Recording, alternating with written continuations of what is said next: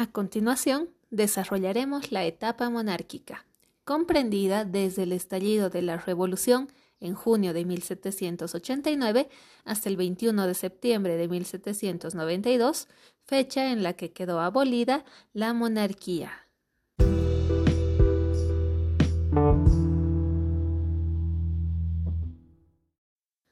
1. Estados Generales. Los Estados Generales eran una especie de asamblea o parlamento convocada por Luis XVI en 1789. Estuvo integrada por 1.200 diputados, 300 pertenecían al clero, 300 a la nobleza y 600 al tercer estado o estado llano, haciendo el total de 1.200 diputados. ¿Te imaginas el desorden y lo difícil que era poder poner de acuerdo a tantos diputados? Definitivamente era todo un reto. La crisis económica, por otra parte, obligó al soberano francés a reunirlos para que adoptaran así las medidas más convenientes. El tercer estado quiso aprovechar dicha asamblea para presentar peticiones favorables al pueblo. Sin embargo, el rey y la nobleza no tomaron en cuenta estas reformas. La petición que no tomaron en cuenta fue una simplemente que cambiaría el curso de la historia. Esta era el derecho al voto. Entonces el tercer estado desacató y desobedeció la orden de Luis XVI y comenzó a reunirse separadamente.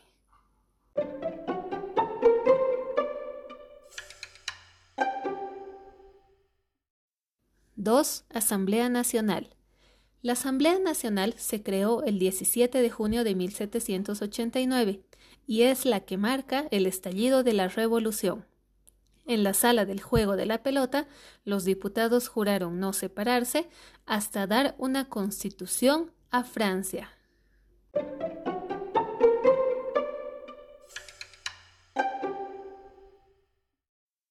3. Asamblea Constituyente. El soberano francés cedió ante los acontecimientos de la Asamblea Nacional, invitando a que sesionaran las tres clases sociales. Así surgió la Asamblea Constituyente. El rey había perdido su autoridad y la monarquía absoluta llegaba a su fin. Los principales acontecimientos fueron, en primer lugar, la toma de la Bastilla, el 14 de julio de 1789 el pueblo de París atacó la fortaleza de la Bastilla y la ocupó.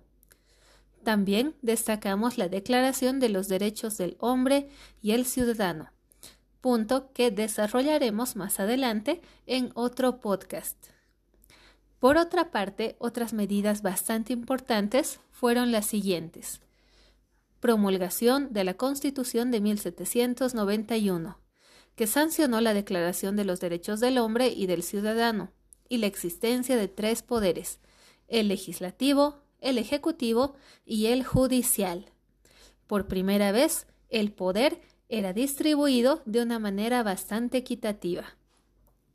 Además, se promulgó la Constitución Civil del Clero, por la que los bienes de la Iglesia pasaban a poder del Estado y el pueblo elegiría a las autoridades eclesiásticas, rompiendo de esta manera el poder y la hegemonía que hasta ese momento la Iglesia había logrado conservar.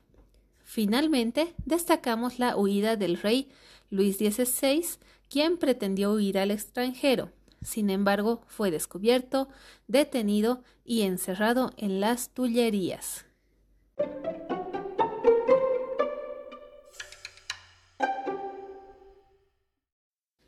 4. Asamblea Legislativa. Esta asamblea tuvo lugar aproximadamente desde 1791 hasta 1792. Se mostraba más hostil a la monarquía, destacando como principales acontecimientos la declaratoria de guerra a Austria, el asalto a las Tullerías y la prisión definitiva de Luis XVI. Además, aparecen los primeros partidos políticos, los fuldenses, que representaban a los monárquicos, los girondinos, por otra parte, que representaban a los republicanos moderados, y los jacobinos, quienes representaban a la izquierda radical.